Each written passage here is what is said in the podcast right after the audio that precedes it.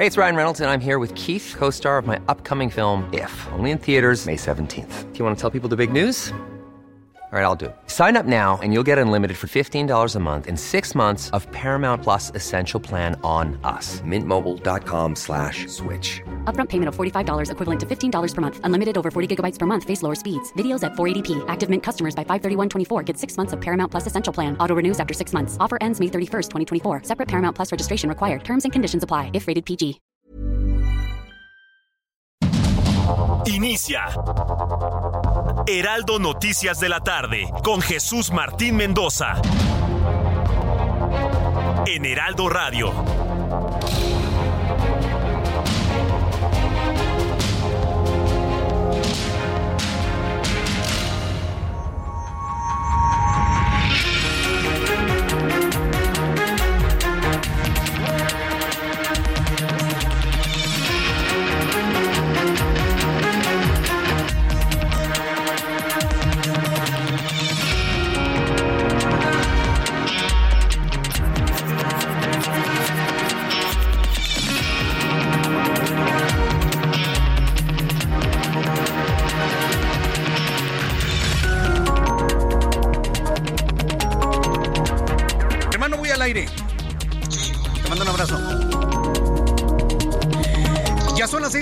Con un minuto hora del centro de la República Mexicana. Bienvenidos, muy buenas tardes. Iniciamos el Heraldo Radio correspondiente este lunes 24 de julio del año 2023. Me da un enorme gusto saludarla arrancando una semana sin duda llena de información, llena de asuntos que tendrán reacciones a lo largo de los siguientes días hábiles. Así que, como siempre le digo, súbale el volumen a su radio, que le tengo la información más importante hasta este momento. Se fue uno de los hombres fundamentales en el reclamo a los gobiernos presentes y pasados que no han hecho nada en contra del secuestro y peor aún que no investigan los hechos. Se murió el día de hoy Alejandro Martí, empresario y fundador de la organización México SOS. Todos lo recordamos por el drama que vivió, el drama que vivió precisamente con su hijo. El empresario, activista y fundador de esta organización México SOS, Alejandro Martí, murió el día de hoy a los 73 años y es recordado por la frase, si no pueden, renuncien. Es recordado por el drama que vivió su hijo con el secuestro y su asesinato, pero además cuando hubo esa reunión que le dijo a, en tiempos de Peña Nieto, si no pueden, renuncien. Eso lo marcó para el resto de la vida. Hoy ese hombre valiente ha muerto. Cuando se dirigió a las autoridades mexicanas tras el secuestro y asesinato de su hijo Fernando Martín en 2008. Y bueno, pues yo le voy a tener todos los detalles del trabajo que realizó, las fundaciones que empujó, el reconocimiento nacional e internacional que logró.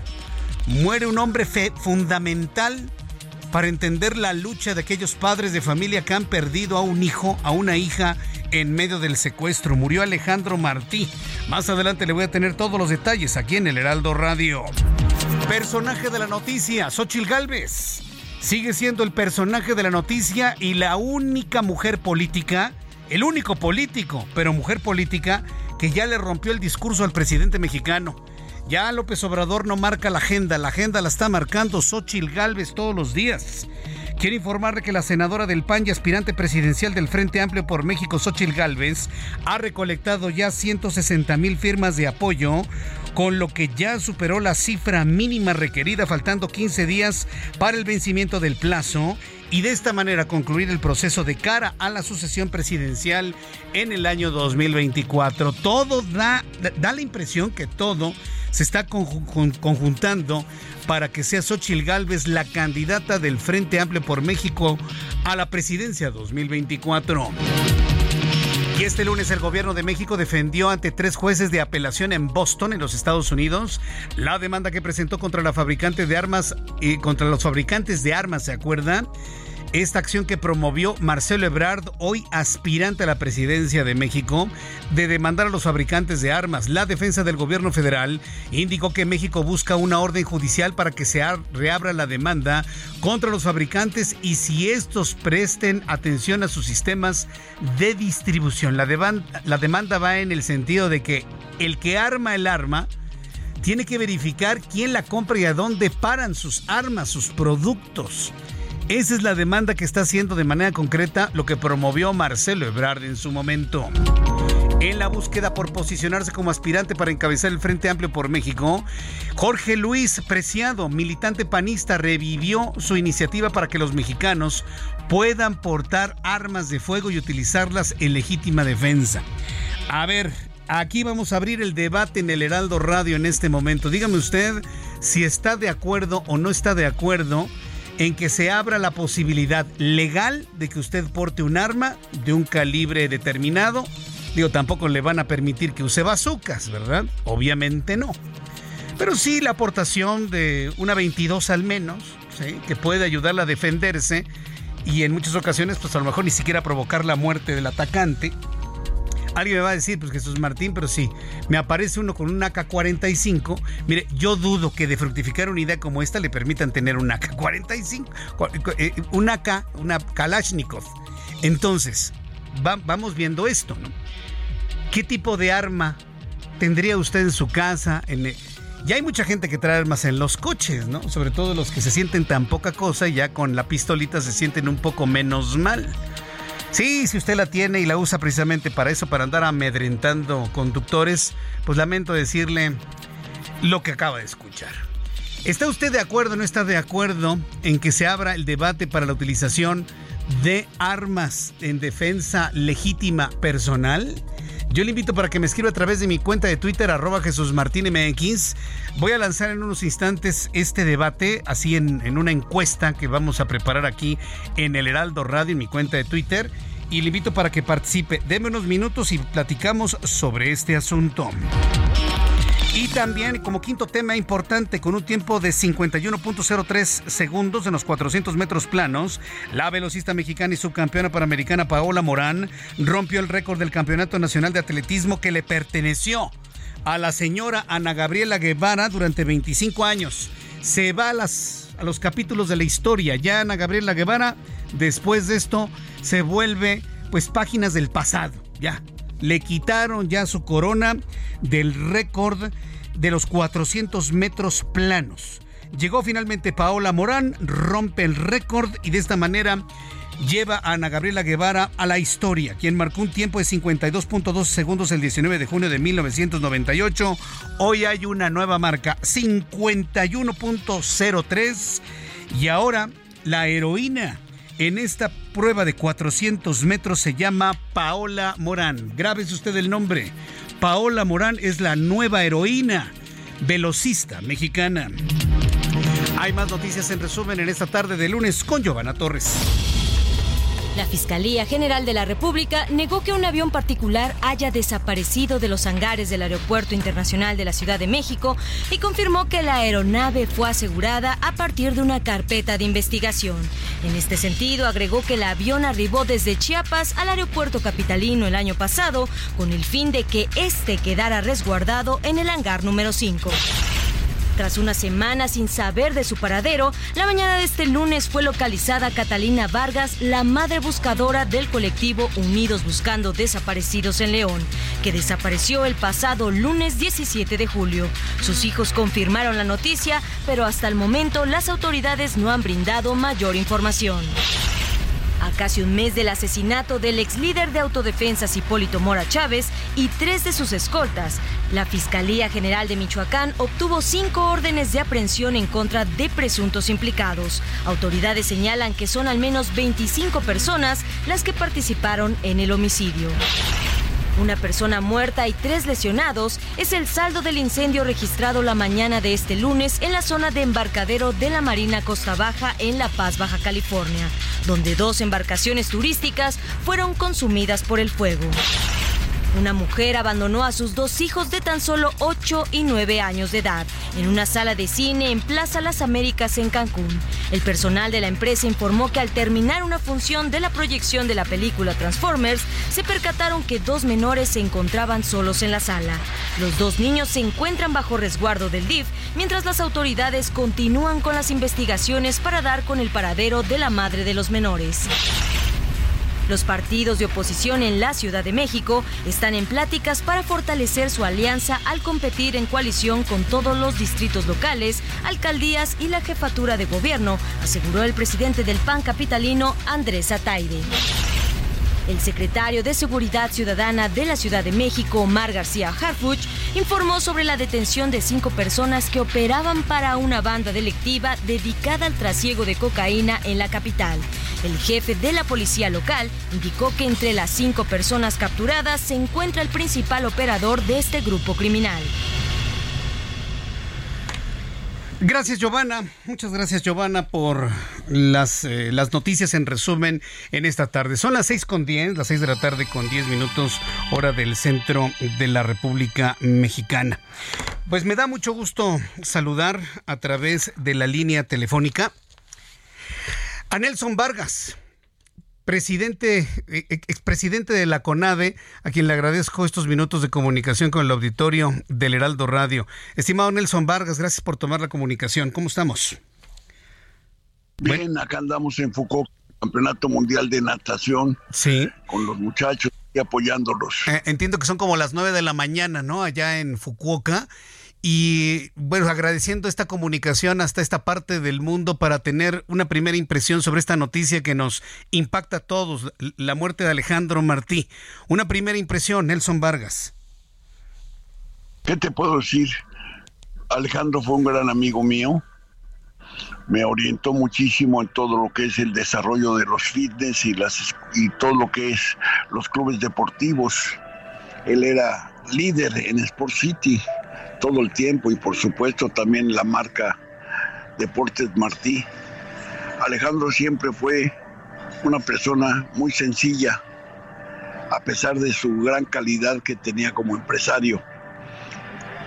Yo lo recuerdo muchísimo porque cuando surgió lo de mi pequeña, que la asesinaron después de secuestrarla, se solidarizó muchísimo conmigo y me, me brindó todo su apoyo.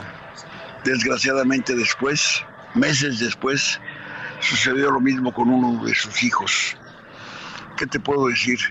Alejandro fue un gran amigo, pero más que nada un extraordinario ser humano que siempre eh, ayudó al desarrollo de la actividad física, el deporte en México. Alejandro Martí que en paz descanse. Y bueno, ¿qué te digo? La muerte. Eh, Nelson Vargas, eh, bueno, tenemos algunos eh, cortes en la comunicación, pero quiero preguntar, en todos estos años, desde que empezó este activismo luego de la terrible y dolorosa muerte de su hijo, ah, ¿logró algo en México para poder visibilizar este problema y poderlo combatir? ¿Cuál es la opinión de Nelson Vargas sobre esto? ¿Qué te puedo decir? Después de 15 años, no hay sentencia para ninguno de los implicados que están en la cárcel sobre lo de mi hija. ¿Qué, qué, puedo pensar si hay avance o no hay avance en la justicia mexicana? Lo que veo que es que hay una pereza jurídica tremenda en el país y no salimos adelante con cosas tan sencillas. No hay razón para que no enjuicien y sentencien a los asesinos de mi pequeña, de verdad. Pero bueno, el tema es Alejandro Martí. Sí.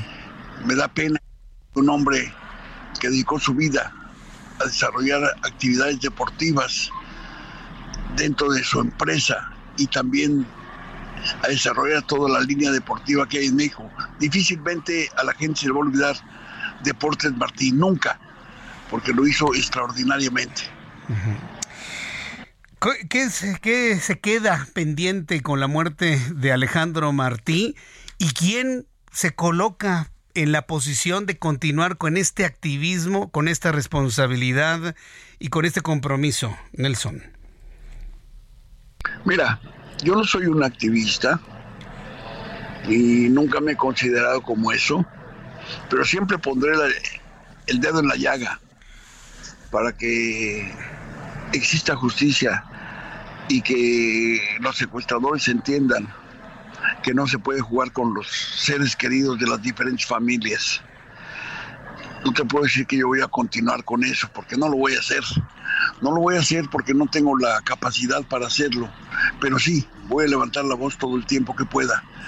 El hecho de que no sentencien en el caso de mi niña Silvita es una vergüenza para la justicia mexicana. Y Alejandro Martín lo sabía y lo denunció abiertamente, al igual que yo lo he hecho. Ojalá que con la muerte de Alejandro Martí haya una recapacitación de la gente que imparte justicia en México y se le rinda a Alejandro mejorando la justicia mexicana. Eh, Nelson Vargas, yo agradezco mucho estos minutos de comunicación, esta llamada que nos toma allá desde Fukuoka, Japón, en donde, bueno, pues están eh, eh, los nadadores mexicanos, eh, pues trabajando de manera muy intensa en este campeonato mundial de natación en Fukuoka. Quiero aprovechar estos minutos para preguntar cómo van estos grandes atletas mexicanos y cuáles han sido los apoyos para redondear esta, esta charla que muy amablemente nos otorga Nelson Vargas. Mira, tenemos que reconocer que World Aquatic ha respaldado 100% a los nadadores, a los clavadistas, a las niñas de nado sincronizado, a los clavados de altura. Todo el costeo del viaje de todos los mexicanos ha sido a través de World Aquatic. Su presidente, quien amablemente tuvo el gusto de saludar ayer, eh, dijo en un video que no se quedaban solos y World Aquatic pagó todo el viaje de estos jóvenes y de las nadadoras de sincronizado y todo lo que se ha hecho aquí en, en Fukuoka ha sido gracias al respaldo 100% por parte de, de World Aquatic. En lo que respecta a los resultados, bueno, fue extraordinario clavados, igualmente en nado sincronizado. En natación no tenemos el nivel. Mientras los nadadores no crean que pueden, por ejemplo, ayer en 200 libres, por centésimas, un nadador mexicano no pasa a semifinales, pero también, si hubiera nadado su mejor marca, hubiera estado en finales en 200 libres. Tiene que creérsela a los muchachos. Cuando ellos se la crean, hay un grupito de cuatro o cinco que están a nivel mundial. Es cosa de que, ellos crean que pueden para poder trascender por los mejores del mundo. Nelson Vargas, agradezco mucho estos minutos de comunicación con el auditorio del Heraldo de México a través de nuestra señal en radio, tanto en México como en los Estados Unidos. Muchas gracias, Nelson Vargas, y que sigan los éxitos allá en Fukuoka.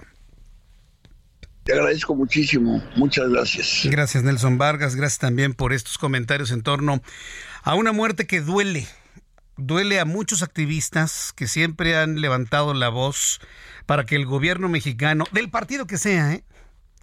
se sacudan y trabajen primero para investigar y segundo para castigar a los responsables del secuestro. Nelson Vargas acaba de hacer un calificativo que yo me quedo con él para el resto de la vida.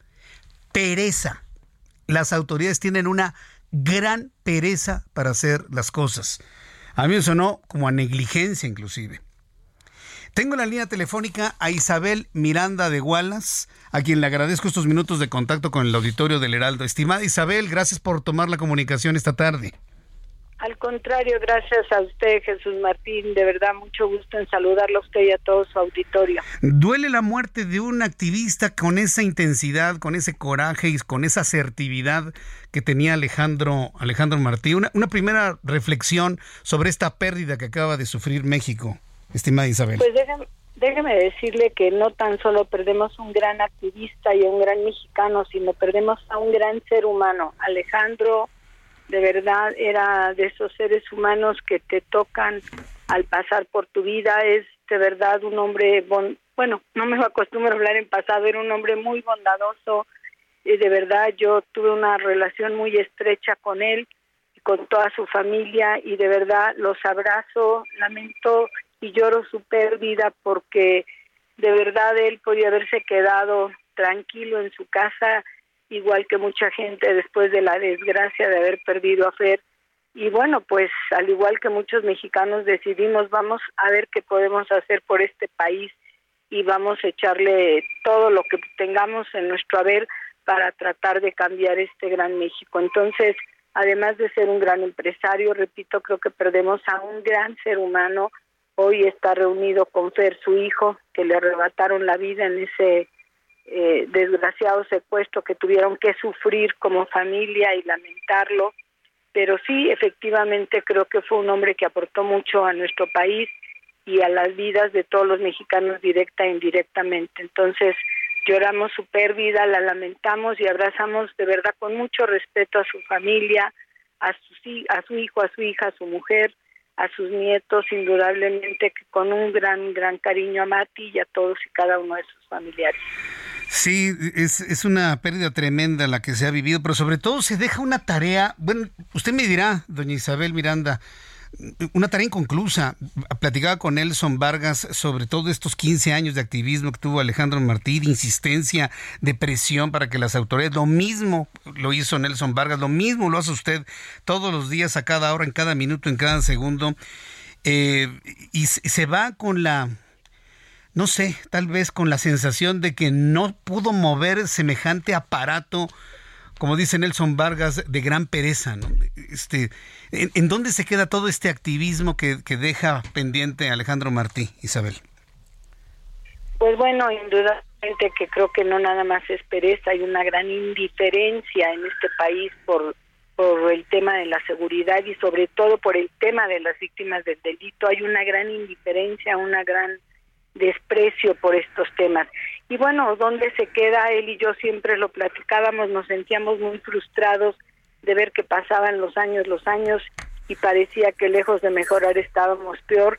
Creo que ahora dependerá de su familia si continúan con esta labor, sobre todo de su esposa. Supongo que ella será la que decida qué rumbo toma México SOS. Ojalá que decidan. Tienen al frente a un gran director que es Orlando Camacho y que lo hará muy bien y bueno, pues yo espero que todos esos grandes esfuerzos que han hecho no se pierdan y que al contrario den fruto precisamente eh, haciéndole honra y memoria a Alejandro Martí. Eso es lo que yo esperaría. Pero bueno, será una decisión de su familia. Sí, la familia evidentemente continuará con todo el trabajo que había emprendido. Y en el activismo, en la denuncia del secuestro y en la exigencia del castigo a secuestradores, ¿Quién tendría que tomar esa rienda, ese liderazgo desde su punto de vista, doña Isabel? Pues bueno, México SOS creo que abarcaba muchos muchos temas con el tema de las mesas de seguridad y creo que este liderazgo quien debería de tomarlo indudablemente sería el gobierno este como tal, todos los gobiernos, cosa que no se ha hecho todavía, entonces esperemos que eh, de verdad surjan nuevos liderazgos para que puedan empujar los cambios que México requiere. Isabel Miranda, muchas gracias por estos minutos de comunicación con el auditorio del Heraldo. Aprecio mucho su tiempo, ¿eh? siempre. Al contrario, un abrazo a usted y a todo su auditorio. Buenas tardes. Gracias, buenas tardes. Isabel Miranda de Wallace. Hemos conversado con activistas que siempre han levantado la voz en contra del secuestro, la exigencia de las autoridades presentes y pasadas para castigar a los responsables de secuestro. Y hoy se va un integrante de este trío fundamental, que es Alejandro Martí. Eh, México SOS está dando a conocer un, un, comunicado firmado por Orlando Camacho Nacenta, quien es el director general. Estimados amigos de México SOS de la Red Nacional de Mesas Ciudadanas de Seguridad y Justicia, con profunda pena y dolor les compartimos el fallecimiento de nuestro presidente y fundador Alejandro Joaquín Martí García nos deja un legado de valentía al situarse al frente de una lucha contra la inseguridad y la injusticia a raíz de la tragedia vivida con su hijo Fernando y un permanente activismo y compromiso ciudadano por hacer de nuestro país un lugar donde podamos vivir en paz. Mantengamos y fortalezcamos las acciones eficaces que nos han unido en torno a un objetivo común, un México en paz les mantendremos al tanto de todos los pormenores que surjan, firma Orlando Camacho Nacenta, director general de México SOS. Después de los anuncios, y para redondear esta información, recordaremos cómo Alejandro Martín llegó a decirles en el año 2008 a quienes gobernaban el país en ese entonces que si no pueden renuncien ¿sí? Que si no pueden, pues que renuncien. Fue una frase que se quedó marcada para la política mexicana por el resto del tiempo. Una frase que valdría la pena recuperar, que valdría la pena revivir, ¿sí? Porque estamos viendo la incapacidad de muchísima gente actualmente de muchos políticos al frente de sus responsabilidades.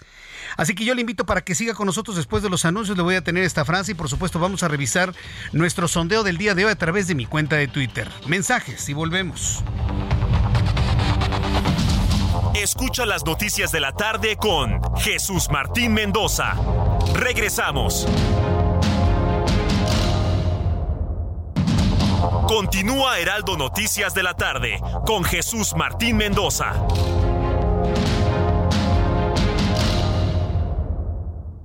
CAT promedio de 31.6% sin IVA, vigencia del 1 al 31 de julio. El crecimiento para tu negocio lo tiene RAM Pro Master Rapid. Estrénala hoy desde 299,900 pesos y tasa desde 9.75%. RAM Pro Master Rapid, más espacio para tu negocio con 3.3 metros cúbicos de almacenamiento. Rama todo con todo.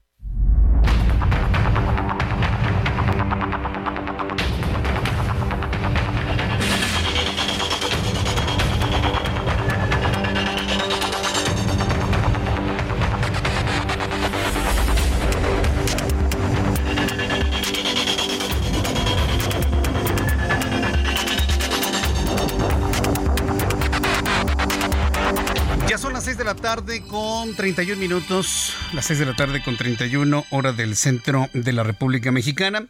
Gracias por estar con nosotros aquí en el Heraldo Radio, en toda la República Mexicana, en los Estados Unidos, a través de la televisión, en los Estados Unidos también, en diversas emisoras de televisión, de Now Media y también de Heraldo USA. Gracias por estar aquí con nosotros y me da un enorme gusto poderles saludar a través de esta señal de televisión. Invitarles a que todos los días hagan de este programa de noticias a través de la televisión en los Estados Unidos su forma de enterarse de todo lo que ocurre en nuestro país. A través de esta señal de radio que les presentamos a través de estas señales de televisión.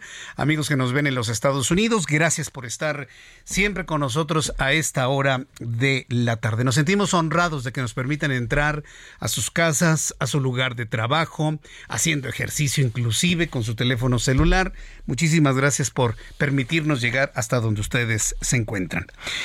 Vamos a revisar y redondear este tema de Alejandro Martí. Créame, es un asunto muy importante porque pocos mexicanos tienen el coraje, hay que decirlo también, las posibilidades económicas para emprender una búsqueda, para emprender un activismo, para fundar una organización, para mantenerse vigente en medios de comunicación, en el reclamo a las autoridades mexicanas de hacer algo en contra del fenómeno del secuestro. Alejandro Martín deja una de las frases más impactantes que se han conocido en la política mexicana. El fundador de la organización México SOS, Alejandro Martí, comenzó su activismo en 2008, luego del secuestro y asesinato de su hijo Fernando, a pesar de pagar un rescate de 6 millones de pesos en junio de 2008, lo que dio origen a su frase, si no pueden, renuncien. ¿Quién gobernaba México? Lo gobernaba Felipe Calderón en ese entonces.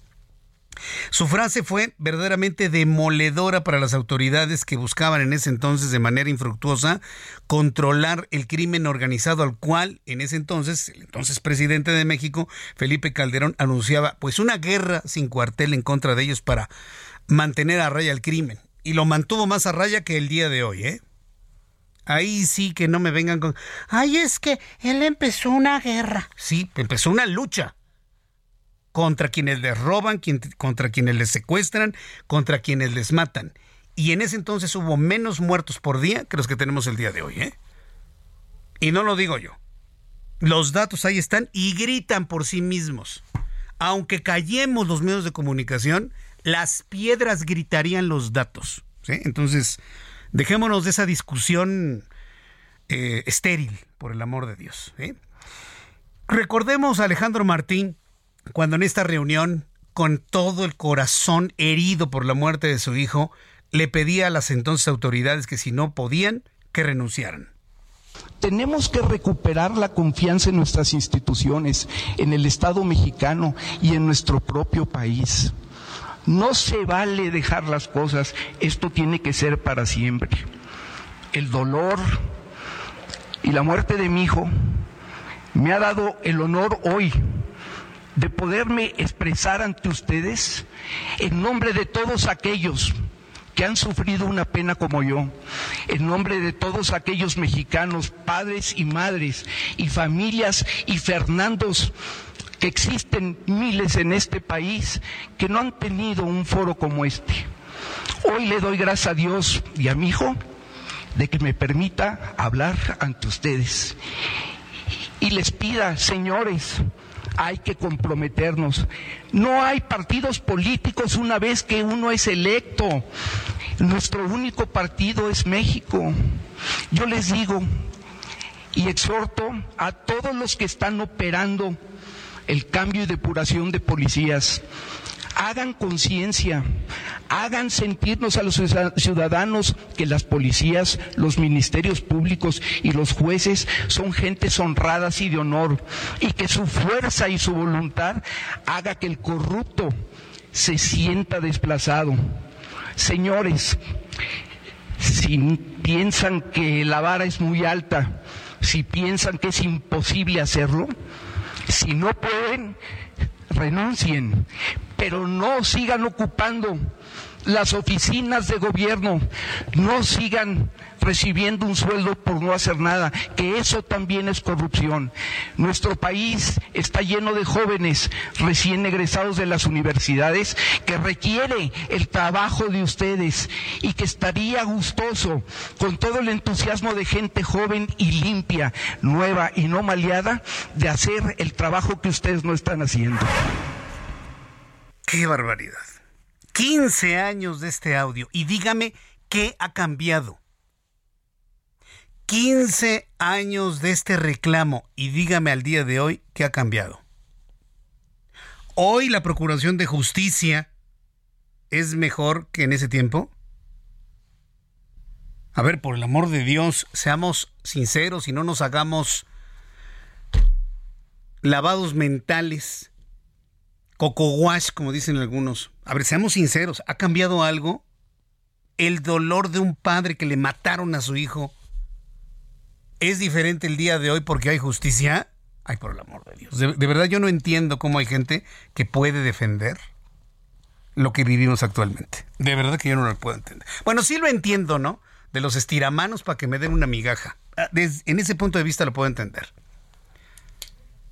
Esto que le acabo de presentar, este audio es Alejandro Martí hace 15 años. Dígame qué ha cambiado. Podría ser un, una nota del día de hoy. Podría ser la nota del día de hoy de un padre que le matan a su hijo luego de un secuestro.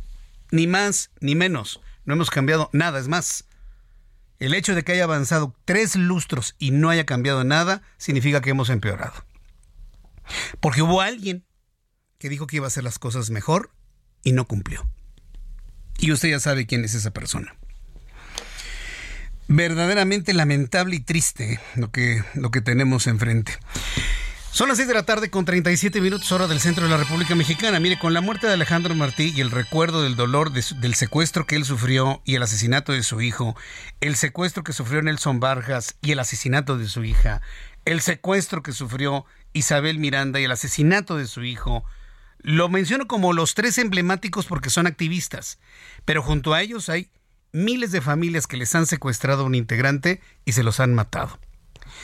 Surge la pregunta, ¿cómo nos defendemos? ¿Cómo nos defendemos? ¿Realmente en el momento que lo están secuestrando usted tendría la habilidad de sacar una pistola y vaciársela a sus presuntos secuestradores? Yo lo dudo. Yo lo dudo. ¿Por qué le planteo esto? Porque Jorge Luis Preciado, que es integrante del PAN, en este interés por convertirse en el candidato de la Alianza Va por México a la presidencia de México, volvió a poner en la mesa su propuesta de hace muchos años de llevar al legislativo una iniciativa para permitir que usted y yo portemos armas de fuego para nuestra legítima defensa. Primera reflexión, nosotros no somos Estados Unidos para entender el derecho a poseer un arma. No somos estadounidenses ni vivimos una guerra de secesión para entender la razón por la cual los pueblos del sur y los del norte se armaron y lo consideraron un derecho en su constitución. Primer asunto. Entonces las realidades de Estados Unidos queriéndolas emular para México no son válidas, porque nuestras historias son distintas. El entendimiento del arma de fuego es distinta en Estados Unidos que aquí en México. Aquí se utiliza como una herramienta para el desquite y la venganza. Allá se utiliza como legítima defensa. Claro, hemos visto todas las balaceras que ha habido y siguen habiendo más balaceras que días en el año. De eso estoy completamente de acuerdo. Pero la mayoría del estadounidense entiende el arma como una herramienta de legítima defensa. ¿Usted cree que los mexicanos que se sienten apocados van a usar su pistolita en legítima defensa? Por el amor de Dios, la van a usar para descargársela al primer automovilista que se le cierre. Yo no creo en lo personal que la sociedad mexicana esté preparada para que todo el mundo ande empistolado. Ya hay muchos que andan empistolados en este momento, de manera ilegal. Si la propuesta del señor Preciado va en el sentido de legalizar lo que ya actualmente se posee, pues podría tener algún sentido para tener un censo y saber quién tiene armas, de qué calibre, dónde las compraron y si están ah, eh, debidamente preparados para utilizarlas. Podría servir en ese sentido. Pero ¿realmente usted cree que la sociedad mexicana entiende el concepto de legítima defensa? ¿O por toda la condición histórica somos una sociedad más hacia la venganza y el desquite con las armas de fuego. A través de mi cuenta de Twitter le estoy planteando, Jorge Luis Preciado, aspirante del PAN a dirigir el Frente Amplio por México, plantea nuevamente otorgar la posesión de armas de fuego para legítima defensa. ¿Qué opinas? Hasta este momento, le invito a que entre a mi cuenta de Twitter, arroba Jesús Martín MX, el 52% dicen no estar de acuerdo. Y el 48% sí, como verá, está prácticamente a la mitad. 52% dicen que no, el 48% dicen que sí. Yo le invito para que entre a nuestra forma de consulta a través de arroba Jesús Martín MX en Twitter, arroba MX en Twitter. Digo, mientras se siga llamando Twitter, ¿verdad? Ya platicaremos de eso con Juan Guevara un poco más adelante, que le quiere cambiar el nombre. Ay, Elon Musk, de veras. ¿Me recuerdas a algunos empresarios mexicanos que enterraron brandings muy exitosos? en fin. Arroba Jesús Martín MX a través de Twitter. 52% dicen que no están de acuerdo, 48% dicen que sí están de acuerdo. La opinión está muy dividida sobre un tema tan polémico como el de la pena de muerte. ¿Se acuerda cuando teníamos los debates de la pena de muerte? Bueno, son las 6 de la tarde con 41 minutos, hora del centro de la República Mexicana. Vamos a continuar con otras, otras noticias también importantes el día de hoy. Bueno, que tienen que ver con las armas de fuego a propósito de esto que está planteando Jorge Luis Preciado. Este lunes en Boston, Massachusetts, el gobierno de México, hay que recordar que Marcelo Ebrard, que es aspirante presidencial, fue el primero en plantear esto, defendió el gobierno de México ante tres jueces de apelación la demanda que presentó contra fabricantes de armas. El planteamiento es, el fabricante, sobre todo un arma de fuego, debe tener un control de dónde se expende, quién la compra y a dónde para su arma de fuego. El equipo legal insistió en que la ley de protección de comercio legal de armas de Estados Unidos que ofrece inmunidad a estas empresas no se puede aplicar por daños ocurridos fuera de Estados Unidos. O sea, si un arma fabricada en los Estados Unidos provoca un daño dentro de los Estados Unidos, entonces sí es aplicable la responsabilidad a la empresa fabricante. Pero si el arma sale de Estados Unidos, ahí sí, mira, no me importa. Qué bonito, ¿no? Por eso el gobierno de México está reclamando sobre esto. Diana Martínez, quien es reportera del Heraldo Media Group, nos informa. Adelante, Diana. Así es, Jesús Martín, te saludo con gusto. El gobierno mexicano defendió este lunes ante tres jueces de apelación en Boston, Massachusetts, la demanda que presentó contra fabricantes de armas. El equipo legal insistió en que la Ley de Protección de Comercio Legal de Armas de Estados Unidos, que ofrece inmunidad a estas empresas, no se puede aplicar por daños ocurridos fuera de ese país. Otro de los argumentos del gobierno federal presentados por los abogados Steve Shadowin y Jonathan Lowy es que si la ley placa se utiliza en este caso, pues el gobierno de México puede recurrir a ciertas excepciones y el litigio tendría que seguir su curso. En conferencia de prensa virtual, Alejandro Celorio, consultor jurídico de la Secretaría de Relaciones Exteriores, quien estuvo presente en la audiencia que se realizó en la Corte Federal de Apelaciones del Primer Circuito de Estados Unidos, con sede en Boston, Massachusetts, explicó que la legislación estadounidense establece que una ley tiene efectos extraterritoriales solo si ésta lo señala de forma explícita. Sin embargo, pues Placa no indica que las empresas de la industria de armas tienen inmunidad por daños causados en otros países. Escuchemos al funcionario. La lectura que da el gobierno de México a este tema, a este elemento, es que la ley de inmunidades, como está escrita e ha sido interpretada por las Cortes en los Estados Unidos, establece que si llegara a proteger a la industria de las armas, lo hacen de daños ocurridos únicamente en la jurisdicción estadounidense.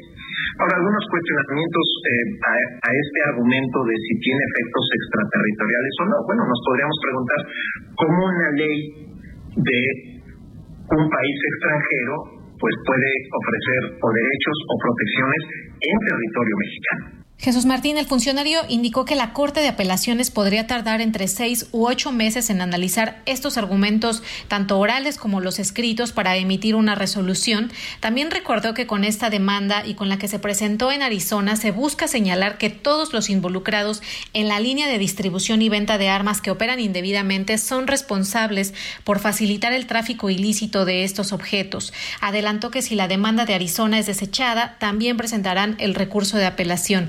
Al ser cuestionado sobre el monto solicitado en la demanda como indemnización, dijo que el gobierno mexicano ha gastado cerca de 15 mil millones de dólares en responder a la violencia armada generada por el tráfico ilícito de armas, que esto representa poco más del 5% del, del Producto Interno Bruto. Hasta aquí mi reporte. Gracias por la información, Diana Martínez. Muchas gracias por la información, nuestra compañera reportera del Heraldo Media Group. ¿Qué pasará? Bueno, pues esperemos el final de estas apelaciones y se lo compartiré aquí en el Heraldo Radio. Por lo pronto le invito a que siga participando a través de mi cuenta de Twitter, arroba Jesús Martín MX, y me diga si se está de acuerdo o no está de acuerdo que en el futuro alguien, algún presidente, esto es un ejercicio porque es una propuesta que volvió a poner en la mesa Jorge Luis Preciado. En su momento, hasta el Partido Acción Nacional se deslindó de la propuesta del entonces legislador. Pero hoy que lo vuelve a poner en la mesa, se abre nuevamente el debate, se abre nuevamente la discusión. ¿Usted está de acuerdo en que algún gobierno eh, presente una iniciativa ante el legislativo para permitir la aportación de armas de fuego? Insisto, ya mucha gente las trae, sí, ya sé lo que me va a decir. El que viene al lado, ahí en el alto, usted está detenido en el alto, el que va a su lado derecho seguramente trae una pistolita para defenderse o para amenazar. Esa es la pregunta en México para legítima defensa como lo tienen muy bien entendidos los estadounidenses, o para amenazar que se me cierre.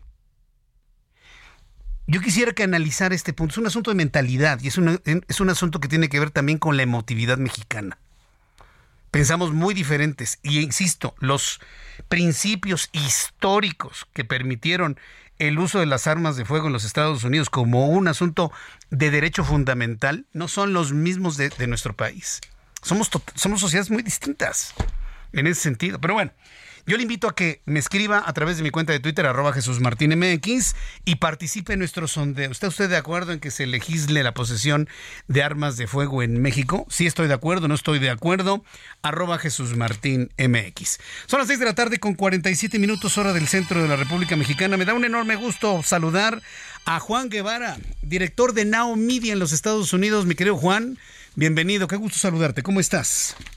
Igualmente, Jesús Martín, ¿cómo estamos? Buenas tardes. Gracias por estar con nosotros. Oye, yo estoy sorprendido. Tú que le sabes a todo el tema de la tecnología, ¿cómo está, se está digiriendo esta noticia de que Elon Musk quiere renombrar a Twitter como X, como X? Me imagino que haciendo alguna asociación con su SpaceX, o por qué X, o de dónde se sacó eso Elon Musk. Fíjate que eh, Elon Musk está obsesionado con dos cosas, bueno, con varias, ¿no? Que es, un tipo que para la gente de nuestra audiencia es una persona que tiene un caso menor de Asperger, es, es, es un ah. es un autismo muy leve. Eso es importante porque precisamente por eso tiene las ideas que tiene. Es una persona que, que tiene un coeficiente intelectual pues mucho más superior que de algunos de sus gobernantes en, la, en el Palacio Nacional. Entonces, el, aquí el tema es que él está obsesionado con la letra X, está obsesionado con tener nombres de dos o tres letras. Por eso, por ejemplo, SpaceX que ya tiene la X al final y ahora Twitter se convierte de Twitter Incorporated a X Corporation, que es, es el nombre ahora que va a tener la, el holding, la empresa que es propietaria de esta red social. Ese es número uno. Número dos, el cambio, el rebranding que estaba haciendo, eh, que se estaba pensando hacer de Twitter, era un rebranding que estaba pensado hacerlo en el, uh, en el tercer cuarto o en el último trimestre de este año. Se adelanta este, este rebranding precisamente por lo que vimos en Threads eh, hace dos semanas o tres semanas, ¿no? Que fue un fenómeno que tuvo 100 millones de usuarios en los primeros cinco días y entonces, bueno, pues Elon Musk dijo, te necesitamos hacer los planes de renombrar la marca antes. Eso es por primer, por primer lugar. En segundo lugar, una de las cosas que quiere hacer este Elon Musk es distanciarse de la marca de Twitter lo más rápido que pueda y lo más pronto posible y lo más lejos posible. Es decir, Elon Musk nunca vio a Twitter como una empresa como una como un, microblog se llama, es decir, un, eh, la forma de publicar este eh, textos de 280 caracteres como una como una red social. Él piensa o lo que él tiene en la mente es que Twitter debe ser una plataforma social que incluya varios servicios. Twitter, por ejemplo, que es uno, pero viene un sistema de mensajería que piensa competir con Meta, el famoso WhatsApp. eh, van a sacar una eh, una plataforma de mensajería que competiría también con Telegram. Están sacando una herramienta de inteligencia artificial. Es decir, lo que quiere eh, Elon Musk es desarrollar un ecosistema que no solamente sea el mandar tuitazos. Sí, ahora, por eso es que lo llama X, por eso es que lo, por eso es que lo llama de esa manera, por eso es que quiere, ahora sí que, aunque se oiga mal, quiere alejarse del pajarito lo más rápido posible, porque el problema es que el problema es que el icono del pajarito, el icono de Twitter en inglés tweet es trinar. Y entonces es, es había una serie de trinos en nuestro teléfono en donde pues este eh, usuario A trinaba algo, usuario B trinaba algo, y entonces era una serie de trinaderos, ya sabes, ¿no? Entonces, este, lo hemos dice, no, este, este, concepto no es rentable, y es cierto, Twitter ha sido una empresa que ha vivido de los inversionistas de Twitter, nunca ha sido una red social que genere dinero, nunca ha sido una red social que sea sustentable económicamente. Entonces llega eh, Elon Musk, la compra cara por error, y ahora la compra cuatro veces más cara de lo que vale, estaba evaluada Twitter en 10 mil millones de dólares, la compró en 45 mil, pues te digo todo, y entonces él dice, lo más importante en este momento es distanciarnos de ese concepto de trinos de 280 caracteres que antes eran de 144. era, era toda una odisea el poder tuitar. ¿Tú hace cuánto tienes tu cuenta de Twitter, mi querido Jesús Martín? Yo la tengo desde que eran 144 y te daba la capacidad de resumen de una idea. O sea, tienes que hacer un esfuerzo muy interesante de síntesis, de resumen. Había un trabajo muy intelectual en ese sentido. Y ahora pues, ya puedes escribir todo lo que se te ocurra, ¿no? Entonces, eso tampoco nos ha gustado a los tuiteros, ¿no? escribe, ya sabes, a tu amigo Tlatuani que escribe cada vez que se le, que se le antoje, ¿no?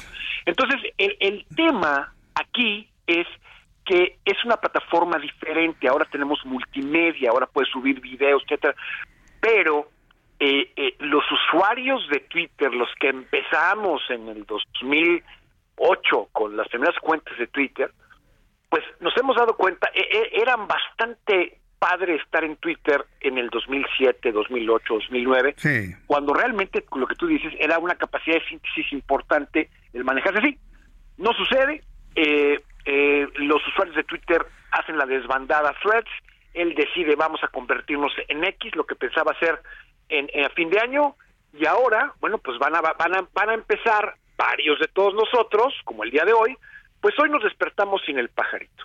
Y entonces, poco a poco, nos irán cortando el pajarito y estaremos viendo la espantosa letra X. Sí, porque aparte tiene muchas puntas, ¿no? No, no es muy agradable. Aunque te voy a decir que para México, pues le cae como anillo al dedo a Xochitl, ¿no crees? Ah, bueno, bueno, bueno. Xochitl, claro. Ya es otra cosa. que le pusieron la marca, ¿no?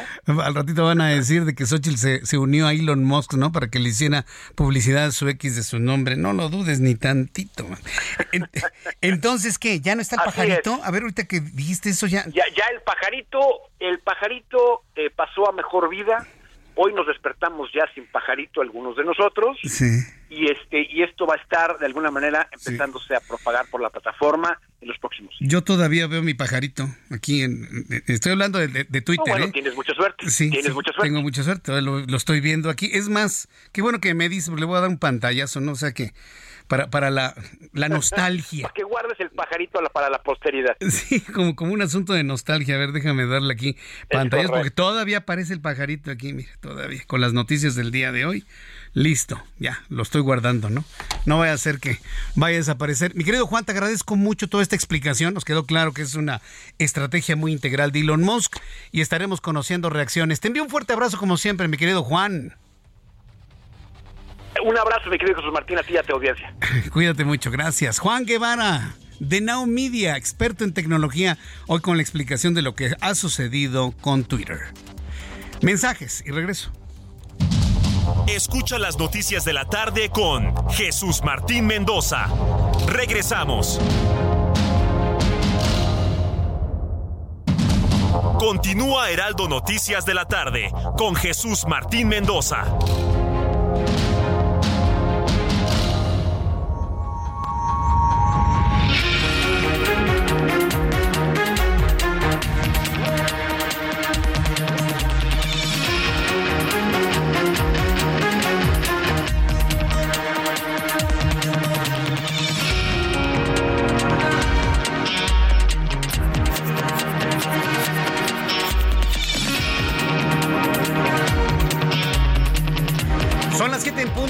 Las 19 horas en punto, tiempo del centro de México. Le saluda Jesús Martín Mendoza con todas las noticias, como todas las tardes aquí en el Heraldo Radio. Súbale el volumen a su radio que le tengo un resumen de lo más destacado hasta este momento. Le informó que la Fiscalía General de Justicia de Sonora informó que el presunto responsable del incendio en el bar Beer House de San Luis Río Colorado fue identificado como José Luis N., quien la noche del viernes se encontraba pues totalmente alcoholizado, ¿no? En estado de ebriedad cuando perpetró el siniestro. Jorge Luis Preciado Rodríguez, aspirante a encabezar la candidatura del Frente Amplio por México, revivió su propuesta para que la ciudadanía pueda portar armas de fuego para su legítima defensa. Recordó que en octubre de 2016, como coordinador del PAN en el Senado, presentó una iniciativa para reformar el artículo 10 constitucional a fin de que los mexicanos podamos portar armas en vehículos, negocios, para hacer frente a robos y asaltos, para legítima defensa. Esto fue lo que planteó en este tiempo, en este año 2023, Jorge Luis Preciado. Nadie puede atentar contra tu vida, contra tu libertad, contra tu familia tú tienes en todo momento el derecho ahora sí inalienable de defenderte. Eso no te lo puede quitar nadie, ni el Estado, ¿me explico? O sea, tú no puedes permitir que te maten, ¿estás de acuerdo? Cierto tipo de delitos sí disminuyen cuando la población tiene la posibilidad de la legítima defensa. El delincuente, pues lo que quiere es aprovecharse de alguien más débil, pero si ese más débil lo equilibra con un arma, pues obviamente no se va a atrever. ¿Por qué el Estado no quiere que el pueblo tenga la posibilidad de tener un arma? Pues obviamente los malos gobiernos pues le tienen miedo a que el pueblo se pueda levantar. Esa es la justificación de Jorge Luis Preciado.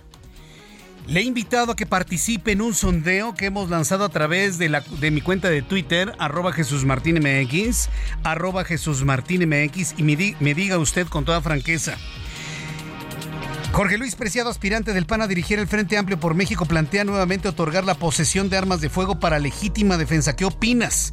Hasta este momento, a través de mi cuenta de Twitter, arroba Jesús Martín el 53% de las personas que han opinado dicen no estar de acuerdo y solamente el 47% que sí están de acuerdo. 53% no, 47% sí. Yo le invito para que me dé su opinión a través de mi cuenta de Twitter, arroba MX. Recuerde, solo una idea, un replanteamiento que ha hecho Jorge Luis Preciado. ¿Usted estaría de acuerdo de algo así? Bueno, pues yo le invito para que me dé su opinión a través de mi cuenta de Twitter y vote también arroba Jesús Martín MX. En entrevista con el Heraldo Radio, el expresidente de la Comisión Nacional de Cultura Física y Deporte, la CONADE, Nelson Vargas, lamentó la muerte del empresario y activista Alejandro Martí, con quien compartió la pena de perder a su hijo en manos de la delincuencia y advirtió que a 15 años del secuestro y asesinato de Fernando Martí, existe una pereza de las autoridades al no haber ningún sentenciado por ese crimen. Es Nelson Vargas. ¿Qué puedo pensar si hay avance o no hay avance en la justicia mexicana? Lo que veo es que hay una pereza jurídica tremenda en el país y no salimos adelante con cosas tan sencillas. Me da pena un hombre que dedicó su vida a desarrollar actividades deportivas dentro de su empresa y también a desarrollar toda la línea deportiva que hay en México. Difícilmente a la gente se le va a olvidar Deportes Martín, nunca. Esto, fue lo que nos dijo Nelson Vargas mientras pues encabeza al equipo de nadadores mexicanos en Fukuoka, Japón, que por cierto nos acaba de dar una nota Nelson Vargas que me parece que es muy importante. Le da otro palo a Ana Gabriela Guevara. Asegura que todos los nadadores que están participando en la competencia de natación en Fukuoka, Japón, todo el viaje, todos los apoyos, todos los uniformes, toda la logística la apoyó World Aquatic. No fue el gobierno mexicano, ¿eh? Los nadadores que están en Fukuoka, Japón, se fueron allá con recursos privados. Se repite la historia. Y se lo adelanto, ¿eh? Se lo adelanto porque seguramente va a haber reacciones sobre esto. Esto lo reveló hoy Nelson Vargas a través de los micrófonos del Heraldo Radio.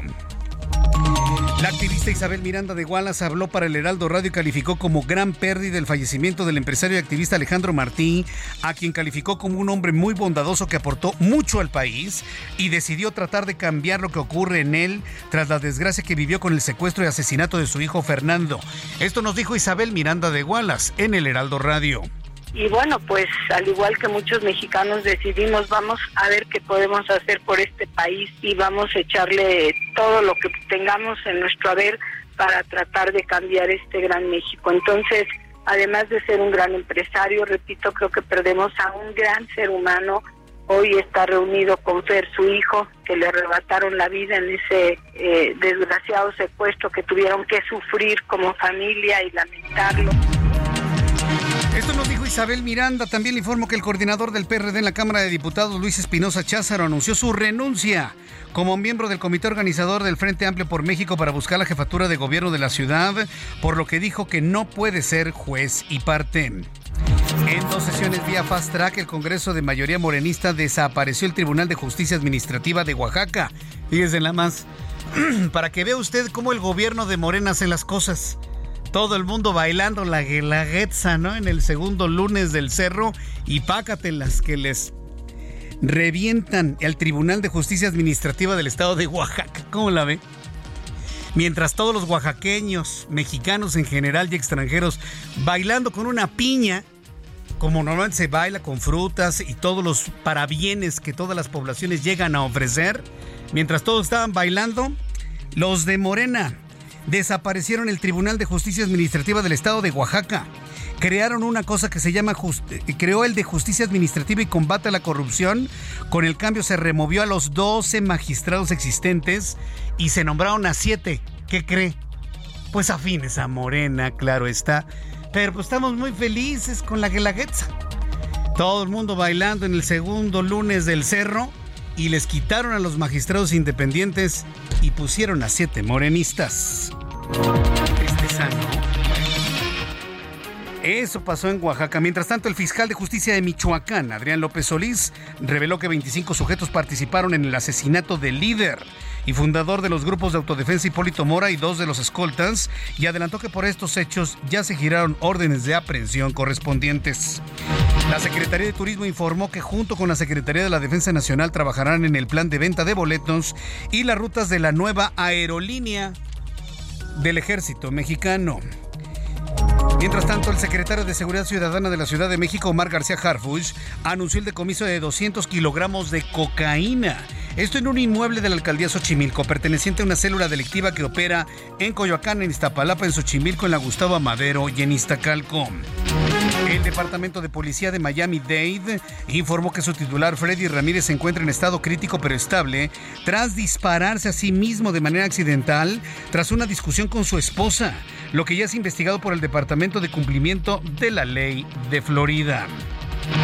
Mientras tanto, el Frente Popular de toda Rusia, considerado la plataforma electoral del régimen de Moscú, expulsará de su comité central al atleta doble campeona olímpica y ex apoderada de Vladimir Putin, Yelena Isinbayeva, por no apoyar la invasión de su país a Ucrania. Sí, otro, otro, otro líder mundial, otro presidente, ¿no? Que si no estás conmigo, estás en mi contra, vámonos. No te quiero volver a ver. ¿Dónde he visto eso? ¿Dónde? ¿Dónde? Híjole, a ver si me ayuda a recordar en dónde lo hemos visto. Mientras tanto, de acuerdo con la ONU, Sudán entró este lunes en el centésimo día de una guerra cuyo fin sigue sin perfilarse y cada hora deja un niño muerto o herido. Esto en Sudán. Son las noticias en resumen. Le invito para que siga con nosotros. Le saluda Jesús Martín Mendoza.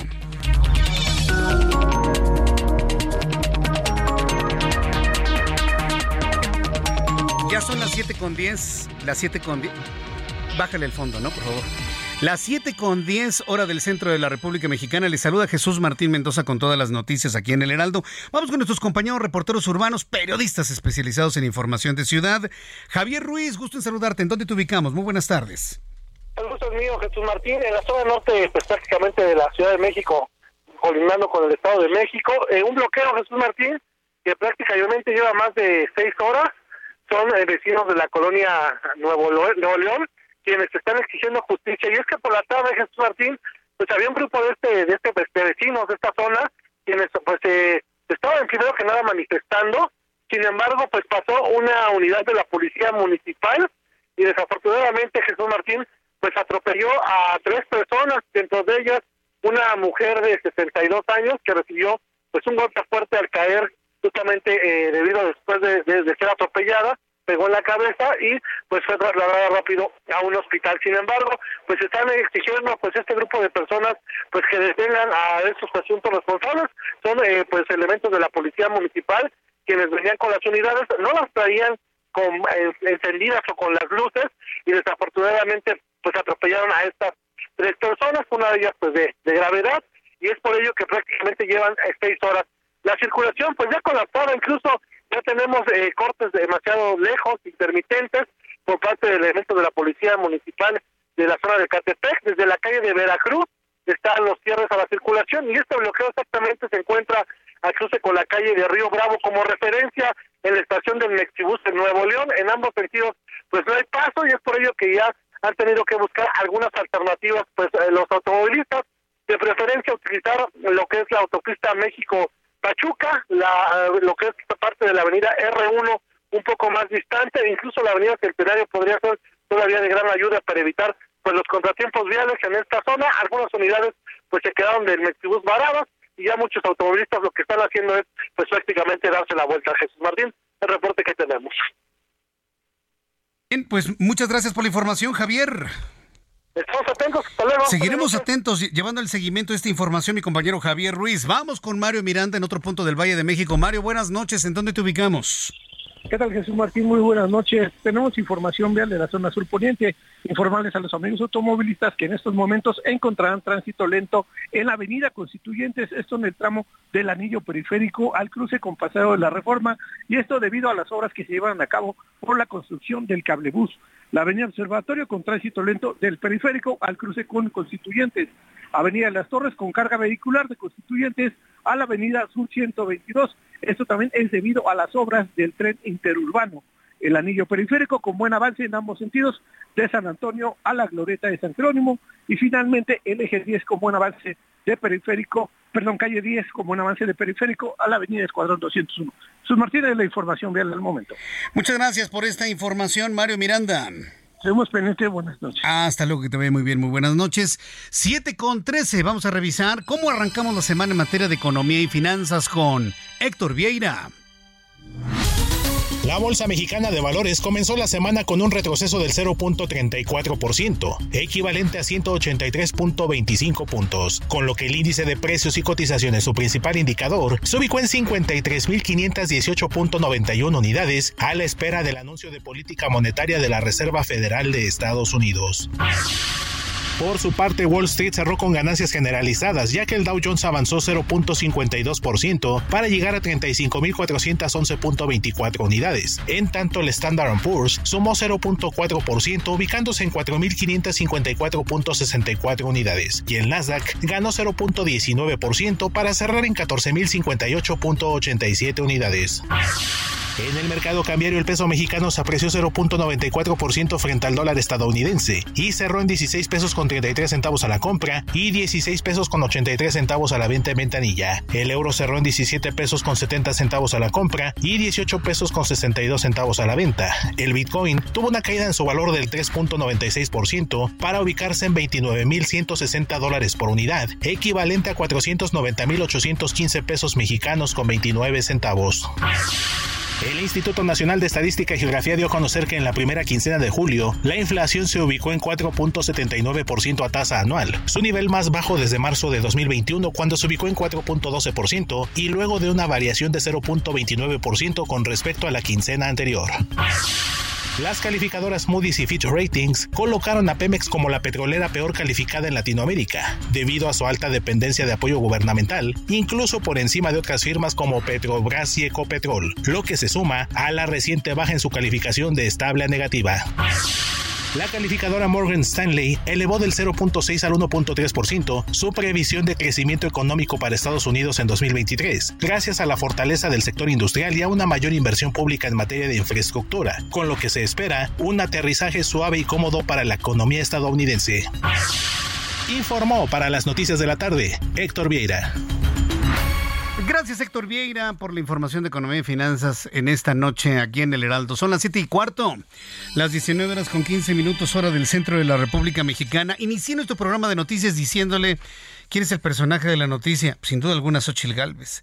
Sigue marcando el paso en la agenda noticiosa de todos los días. Y, yo he platicado con, con, un grupo de amigos precisamente sobre la genialidad que ha logrado Xochil Gálvez, digo, como un hecho político sorprendente. Ya no marca López Obrador la agenda, ni la discusión, ni la agenda de los temas, lo está marcando Xochil Gálvez. Y ya a la mañana lo único que hace es una reacción a lo que ella hace, dice, muestra, decide. Y esto ha provocado evidentemente una, un golpeteo vaya, podría decir, agresiones de toda índole en contra de Xochil Gálvez. Ante ello, quiero informarle que la senadora del PAN, Kenia López Rabadán, va a asistir a la Comisión Nacional de los Derechos Humanos eh, para pedir recomendaciones a las autoridades mexicanas que dejen de, para que dejen de violar los derechos humanos de Xochil Gálvez. En la línea telefónica, Kenia López Rabadán, senadora del Partido Acción Nacional. Estimada Kenia, bienvenida al Heraldo Radio. Qué gusto me da saludarte el día de hoy. Bienvenida. Igualmente, querido Jesús Martín, un gusto saludarte a tu auditorio. Y sí, efectivamente, al presidente López Obrador eh, se le ha movido el tablero, ¿no? Él estaba acostumbrado durante muchos años a definir de qué se hablaba, de qué era la conversación no solamente en los medios de comunicación, sino casi casi en las mesas de la Casa de los Mexicanos. Y eso ha cambiado. Y además déjame decirte que de manera maravillosa ha cambiado por una mujer, que en estricto sentido, bueno, pues ha formado parte de este gran movimiento de oposición durante muchos años. Y claro que hay un enojo, hay una forma, eh, yo diría incluso agresiva y violenta por parte del gobierno de Morena y desde Palacio Nacional en contra de ella. Y la verdad es que en contra de ella y en contra ahora también de Santiago Krill, en donde lo están amenazando porque le quieren eh, quitar la presidencia de la Cámara de Diputados y también en contra de Francisco García Cabeza de Vaca, que es un perseguido político.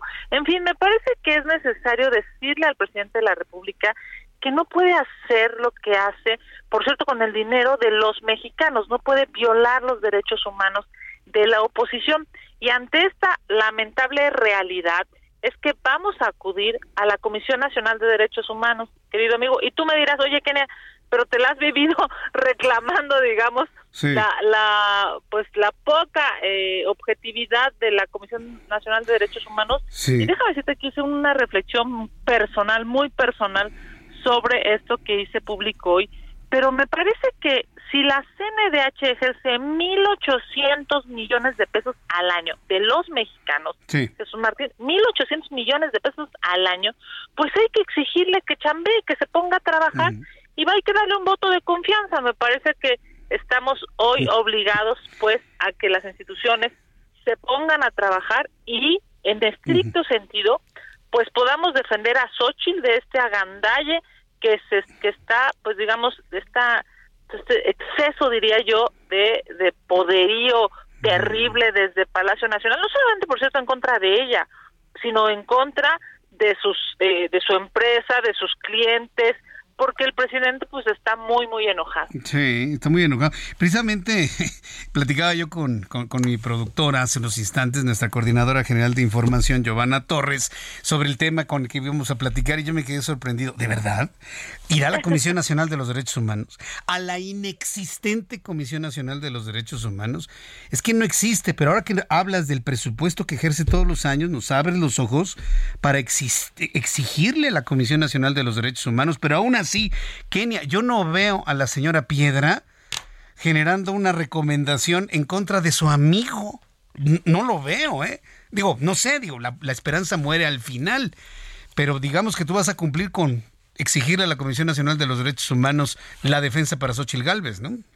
Claro, a ver, la señora Rosario Piedra está ejerciendo recurso público, no es un recurso de ninguna empresa, ni mucho más, es un recurso de los mexicanos.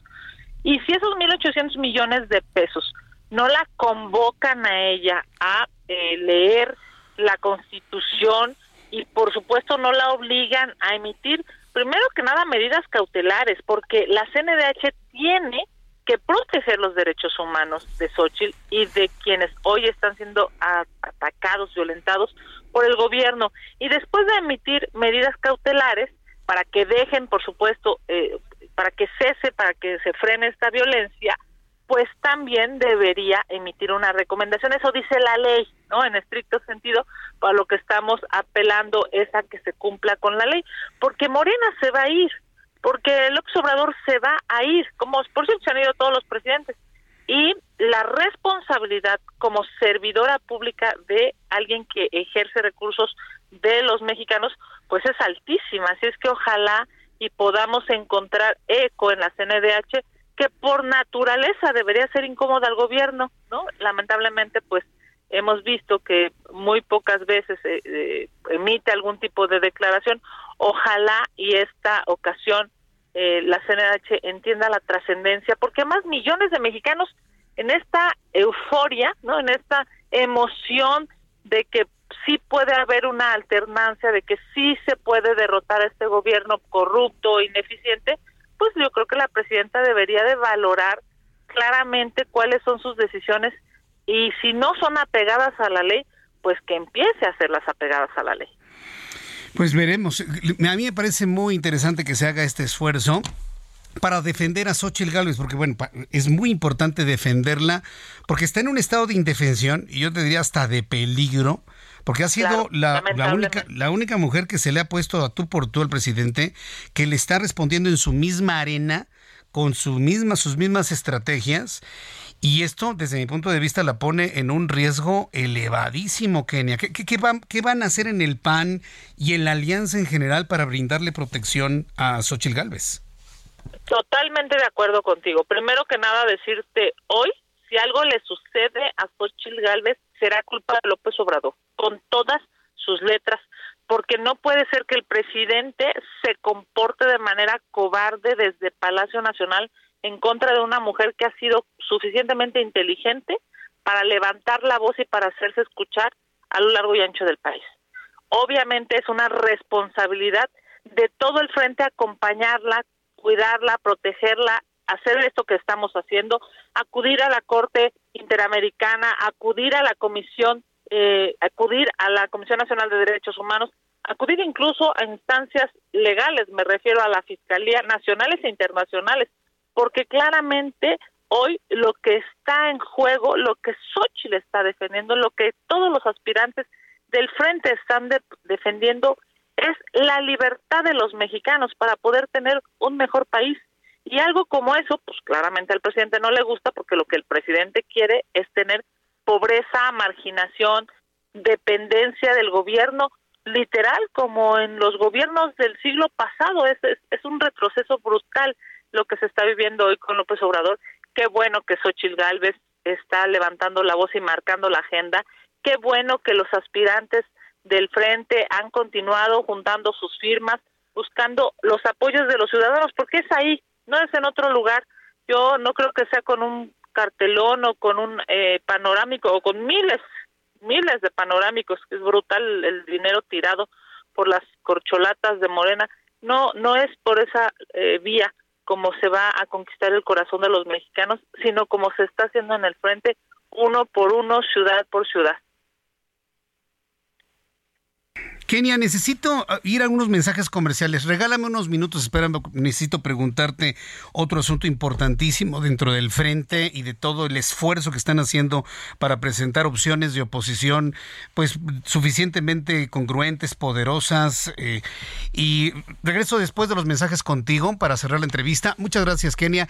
Regreso después de los mensajes cuando son las 7 con 25 y te invito para que me escribas a través de mi cuenta de Twitter, arroba Jesús Martín MX. Escucha las noticias de la tarde con Jesús Martín Mendoza.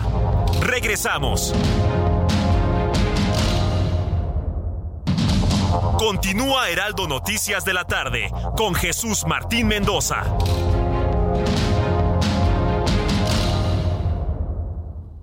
Promedio de 31.6% sin IVA, vigencia del primero al 31 de julio. El crecimiento para tu negocio lo tiene RAM Pro Master Rapid. Estrénala hoy desde 299,900 pesos y tasa desde 9.75%. RAM Pro Master Rapid, más espacio para tu negocio con 3.3 metros cúbicos de almacenamiento. Rama todo con todo. Ya son las siete y media.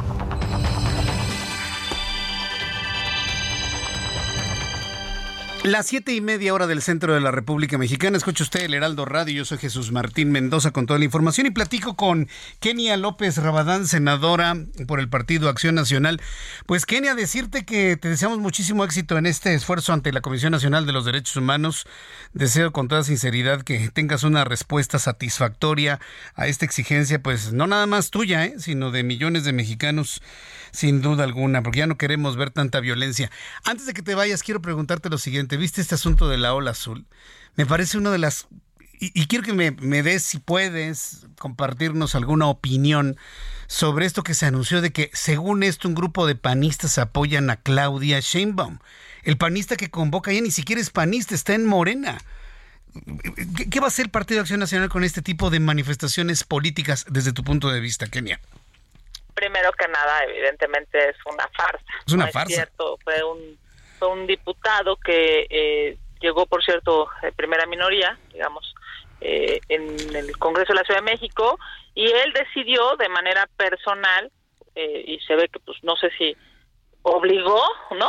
o, este, o convocó a sus cuatro o cinco colaboradores de su oficina pero eso no es ni una ola y mucho menos es azul. Digo, muy respetable, qué lamentable que se vaya del lado oscuro y qué lamentable que se vaya del lado de la corrupción y que se vaya del lado de este gobierno que lamentablemente en la Ciudad de México ha dejado mucho que pues que desear es claro que Claudia Sheinbaum prefirió hacer una campaña o aspirar a una campaña nacional y dejó tirada a la Ciudad de México. Es eh, terrible, digamos, esta decisión de un diputado y sus cuatro colaboradores, literal, o sea, así está la foto, porque eh, evidentemente no son más, eh, pero sobre todo, qué mm. lamentable porque vamos a ganar en 2024 en la Ciudad de México y se habrá ido con el gobierno perdedor y se habrá ido, yo diría, eh, dándole la espalda, por cierto, a la gente que votó por él, porque no votaron por Morena, votaron por la oposición cuando él fue electo. Pues vaya, qué, bueno que lo aclares de, de, esa manera, porque el efecto mediático ahí está, y no falta la revistita, el periodiquito. Con gobierno, ¿ah? dicen, panistas apoyan a Claudio Sheinbaum. y, por lo menos leen el, el encabezado y se quedan, no, hombre, pues el frente se está deshaciendo, ¿no? No falta el que lo ha visto.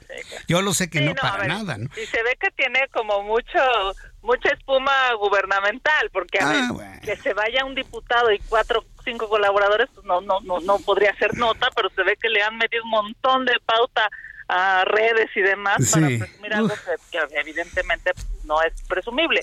Lo que yo, sí creo es que las dirigencias tendrían que reaccionar, Kenia, porque no han reaccionado las dirigencias, ni la local ni la nacional, y aunque sean cinco, yo creo que hasta en esos casos hay que mostrar el músculo que ahorita tiene el Frente Amplio ¿eh? y el Partido Acción Nacional.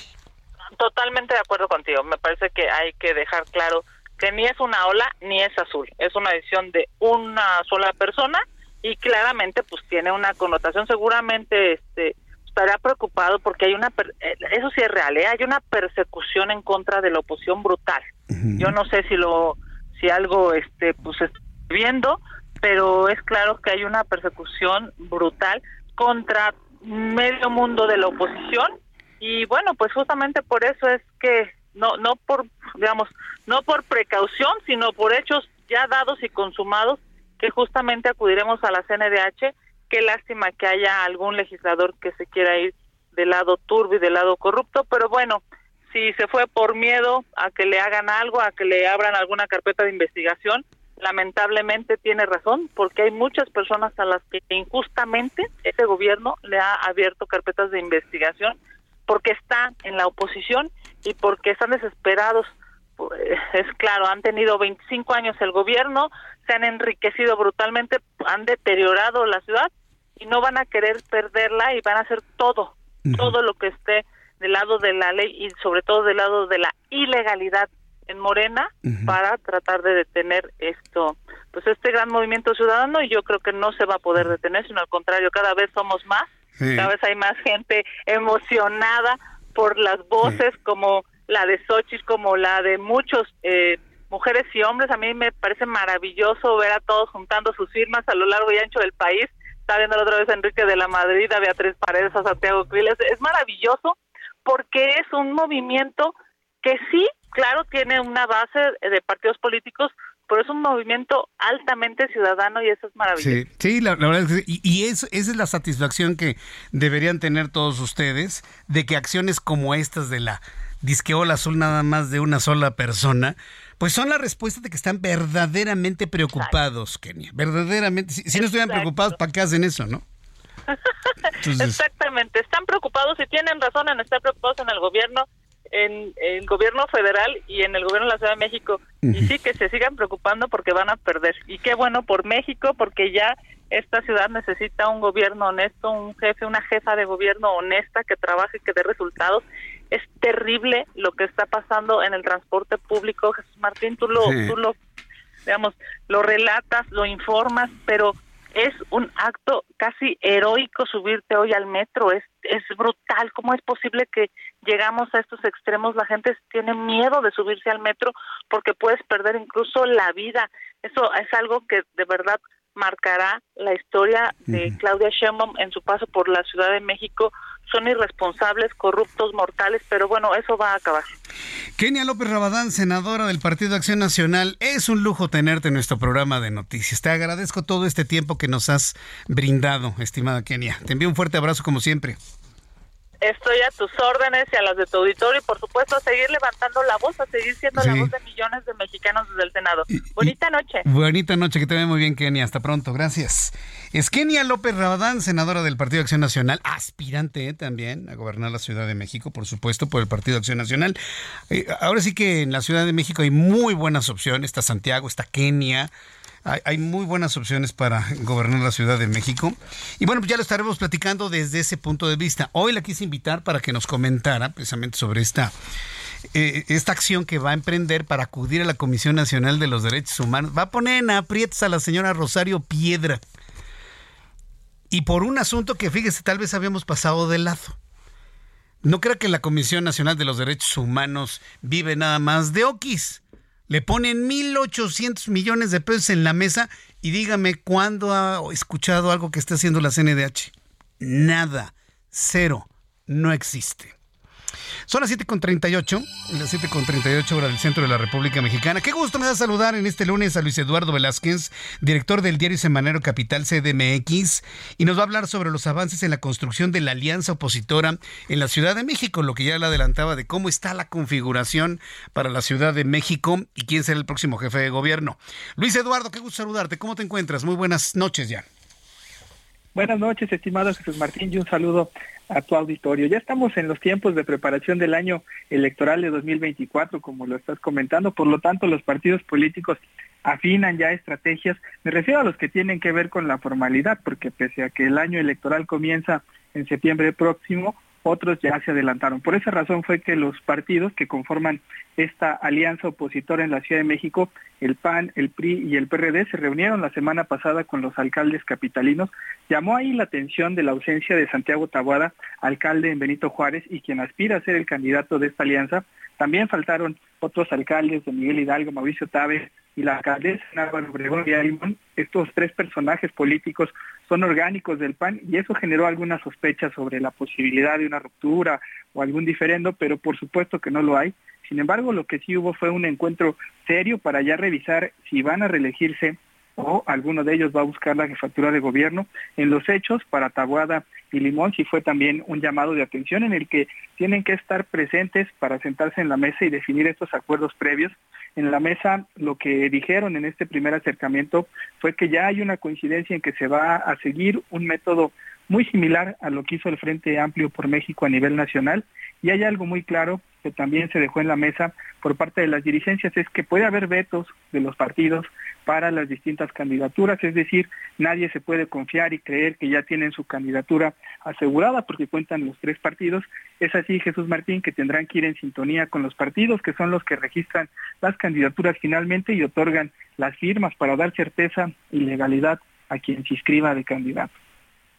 Bien, pues yo te agradezco mucho, Luis Eduardo. Hay que ver finalmente cómo se van ordenando las cosas para la ciudad. En, en, en ambos, yo creo que la, la, contienda por la Ciudad de México va a estar tan intensa como la nacional, no me queda la menor duda. Y nos escuchamos el próximo miércoles, Luis. Claro que sí, Jesús Martín. Muchas gracias y buena semana. Muy buena semana, que te vaya muy bien. Luis Eduardo Velázquez, director del diario y semanario Capital CDMX. Son las 7.40 hora del centro de la República Mexicana. Hoy un poquito más temprano. Roberto San Germán con toda la información deportiva, mi querido Roberto. ¿Qué pasó, mi queridísimo Jesús Martín? Él, él todavía viene, viene con champaña, ¿no? Porque pues algo, algo tenía que hacer después de la hombrada que hizo el checo, ¿no? De estar ah, en el último lugar. Yo hice alguna hombrada, amigo. No, no, no, no bueno, cómo. no, checo, checo, pero tú ah, seguramente no, viviste la emoción bueno, de que sí, el lugar claro, que 20 después, llegó al tercero. Bueno, empezó mal la semana, el viernes, hay que recordar que yo te veía bien Este, pesimista y mira. No, no, no, a ver, luego, luego me echas, me echas ahí a andar a, tu, a, tu, a tus huestes para que me peguen. ¿A poco te escriben las huestes para decirte? No, no, te, te quieren mucho aquí en el Heraldo. Y están de ah, acuerdo pues dime, contigo. A ver, dime quién es porque no conozco a ninguno. Giovanna. Ah, bueno, Giovanna me la hace a cada rato. ¿Sí? Necesita a las 6.20 para entrar a las 7.45. Tú bueno, dirás, pero platicas aquí con todo el, todos los No, ni me compañeros. pelan, es que están trabajando, ni me pelan. sí, y luego me con pelan. calor, ¿no? Y luego con calor allá afuera, hace pues ratito? menos, ¿no? Como hace ratito, pues como quieres, ¿no? Mira, ni rufles me ofrecieron. Mira, los ahí los tienen, mira. Ru Voy a buscar a los Mira, rufles. mira, ni nos ofreció, mira, los ahí están, mira, mira. A ver, ahí está, y de las verdes y además, con y todavía queso. los tira. ¿Viste cómo los tiró al suelo? Así, para que no comas. No, no, te dijo que ya no había. No, Te dijo que ya la, no la había. conozco, no le creas. Pero bueno, ¿Qué pasó con Checo? ¿Qué estaba inspirado o qué? Mira, por lo menos ya, el viernes sí empezó muy mal, como Sí, dijiste. tú- tú me el viernes chocó sí. en la primera práctica. En la segunda quedó en el penúltimo lugar.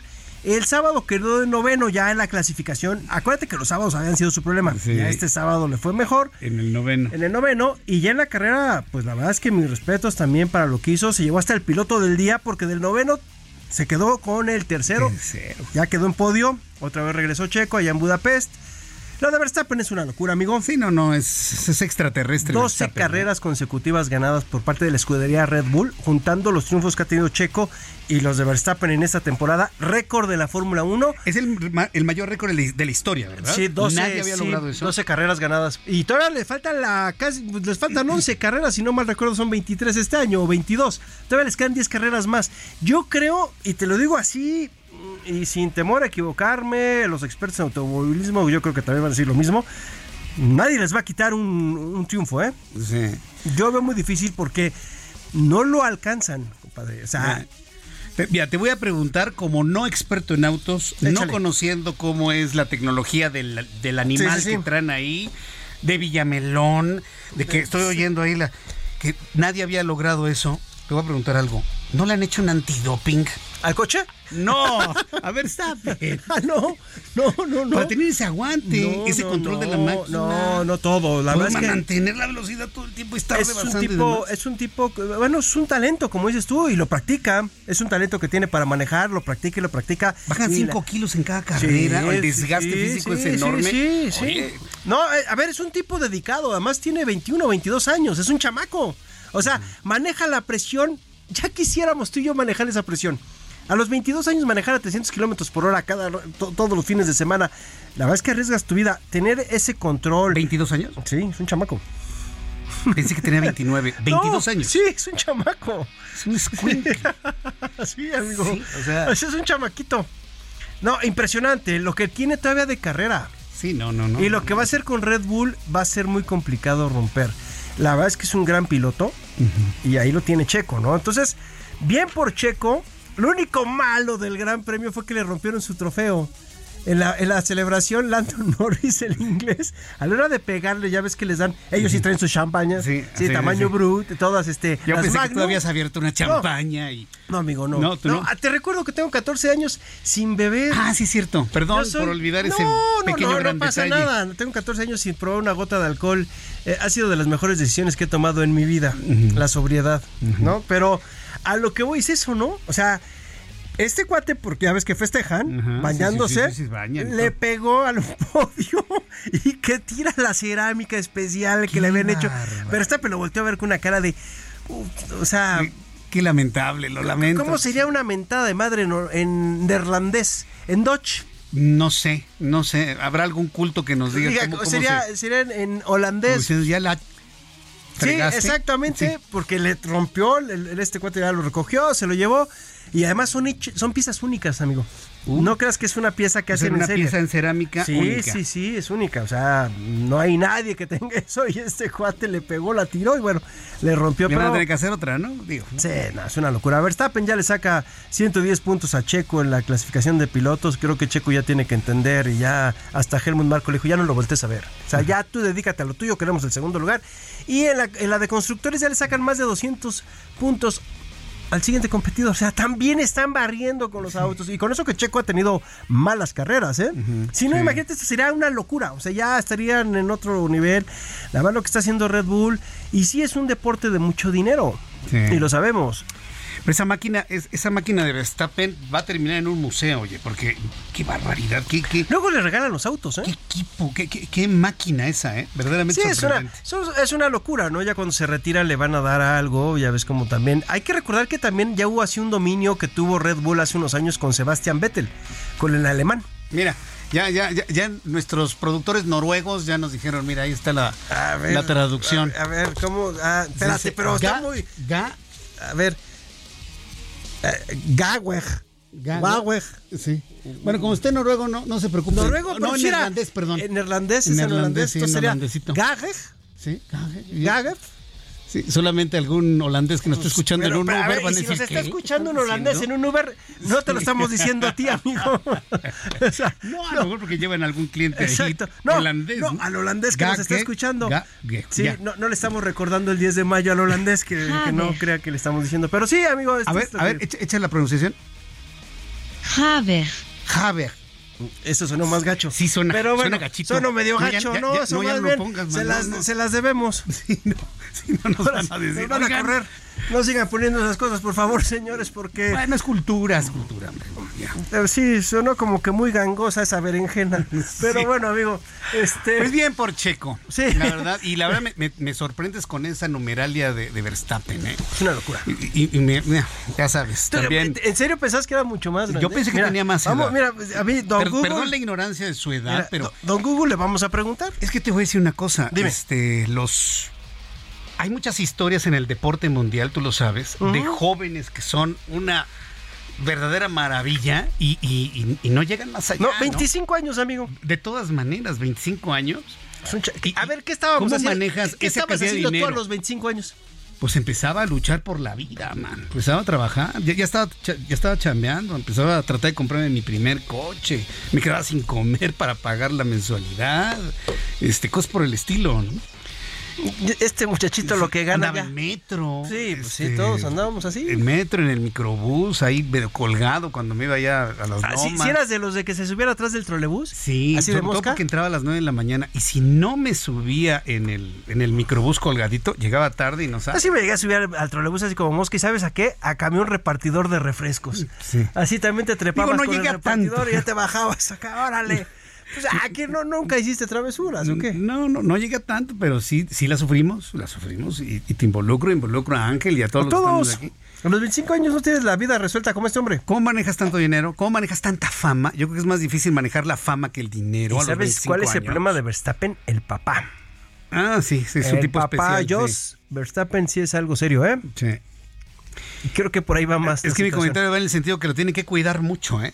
Que no se va a estrellar con un coche, que no le vaya a pasar algo, que se le vaya a poner una borrachera, que le vayan a dar un golpe, porque está chavo. Está muy chavo, Está 25 muy años. chavo. Sí, pasan este tipo de cosas. ¿Te acuerdas de Sal Sánchez? Claro, cómo no, Salvador Sánchez, la gente que nos está sintonizando, búsquenlo en YouTube, la golpiza que le puso a Wilfrido Gómez, uno de los mejores boxeadores que ha dado México. ¿Qué, qué edad tenía? ¿Cuánto dinero ganó? ¿Y cómo murió? ¿Y cómo murió? Dicen que lo mataron, amigo.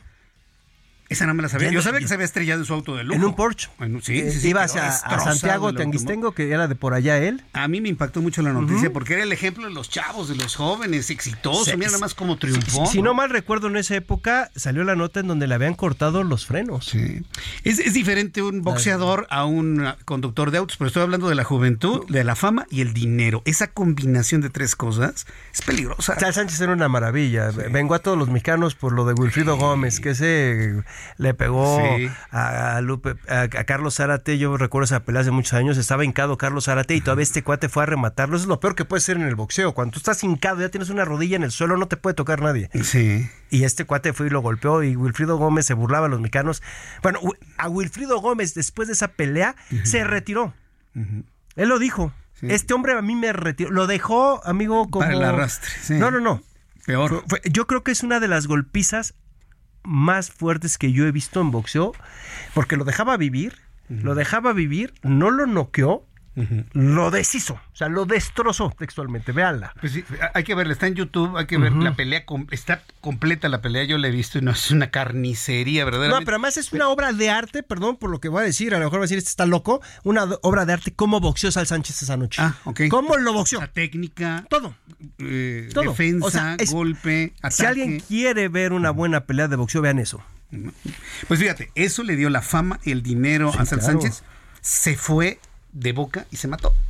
O lo mataron. Sí, esa es lo que Porque se... los triunfos luego causan mucha envidia. Entonces, por eso te digo que a Verstappen lo tienen que cuidar. Híjole, como. Mira, yo creo que Red Bull lo cuida mucho, también la familia, Sí. creo que la novia. Ah, también. Entonces, lo también. tiene- el papá y la novia lo tienen bien amarradito. Sí, yo creo que sí, lo traen muy agarradito. Entonces, Ah, bueno. sí, sí, me lo ¿A cuidan bastante bien a mí. corto? A- a- sí, sí, sí, sí, al, al buen Max. Entonces lo tienen muy, muy ahí eh, arropado y pues lo cuidan. Sí, sí, sí, no, estos, este tipo, este tipo de talento hay que cuidarlo mucho, amigo. Sí, y nada más, sin duda alguna. pues rápido para hablar de, de Ana Gabriela Guevara, pero no, ahora no de, ahora no de Belana. No, pero lo que nos dijo Nelson Vargas, que todos los, eh, los eh, nadadores que están en Fukuoka fueron patrocinados por World Aquatic. Sí, que es la, la Federación Internacional de Todo, Natación. avión, uniformes, comida, todo absolutamente. Otro golpe para Ana Gabriela. Pues acuérdate que eh, eh, con Todorov no lo quiere, entonces es el que no lo reconoce, entonces tuvo que venir la World Aquatics para llevarse a los mexicanos. Pero lo que sí te puedo decir es que una atleta mexicana llamada Paola Morán le quitó el récord que tenía Ana Gabriela Guevara desde hace 25 años. Y esta mujer voló. Sí, va- voló y va para los Juegos Olímpicos de París 2024. Y es que lo hizo, sí, esta velocista jalisciense de 26 años cronometró 51 segundos con 3 centésimas en la prueba de 400 metros planos, superando los 52 segundos con 12 centésimas que había establecido Ana Gabriela Guevara el 19 de junio de 1998 allá en León, Guanajuato. Ya no tiene ese récord, que era el que ostentaba. Pasó ya a las páginas de la historia. Se acabó. Que es lo peor, ahora ya te vas a acordar por el récord de Ana Gabriela Guevara, sino por la que no daba el dinero. Exactamente. Qué tristeza, qué tristeza la historia de Ana Gabriela. Pero en fin. Pues mira, a ver, cada quien mancha su nombre como quiera, amigo. Sí, sí, tienes toda la razón. O sea, Fue decisión de ella. Yo pude haber dicho, no le entro, me lavo las manos y me pude haber salido. Pues mi querido Roberto, muchísimas gracias No, por la gracias a información ti. deportiva. Gracias a ti. Gracias, que te vea bien. Roberto San Germán con toda la información deportiva. Ya casi nos vamos. ¿Cuánto dura la nota de Pati, de, de- de Patricia Alvarado? Es que me quedé con la información de España.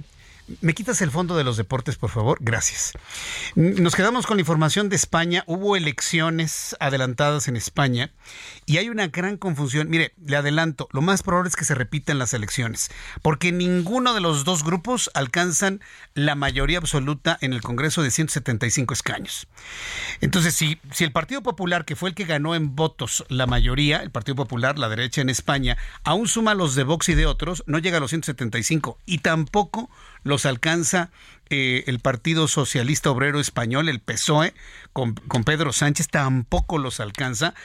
Los podría alcanzar si se une al Partido de Cataluña, pero imagínese, tendría Pedro Sánchez que otorgarle la posibilidad a Cataluña de separarse de España, entonces no es opción. Entonces, si uno hace los cálculos, pues tiene una forma de elegir presidente allá muy extraña, muy diferente a Latinoamérica. No gana el que tiene más votos, o sea, no gobierna el que tiene más votos. Y eso podría estar sucediendo en España. Lo más seguro es que se repitan las elecciones, lo más seguro. Vamos a ver cómo está todo este estéreo afloje de la negociación política en España. Y mañana con Patricia Alvarado le voy a presentar una actualización de los resultados de la elección que ayer se decía había ganado la derecha española. Hoy no le puedo decir que eso haya ocurrido en España. Así que bueno, no se vaya a perder esta información el día de mañana. Los espero en punto de las 6 de la tarde, Heraldo Radio México, los Estados Unidos. Soy Jesús Martín Mendoza. Gracias. Hasta mañana y buenas noches. Esto fue Heraldo Noticias de la tarde con Jesús Martín Mendoza.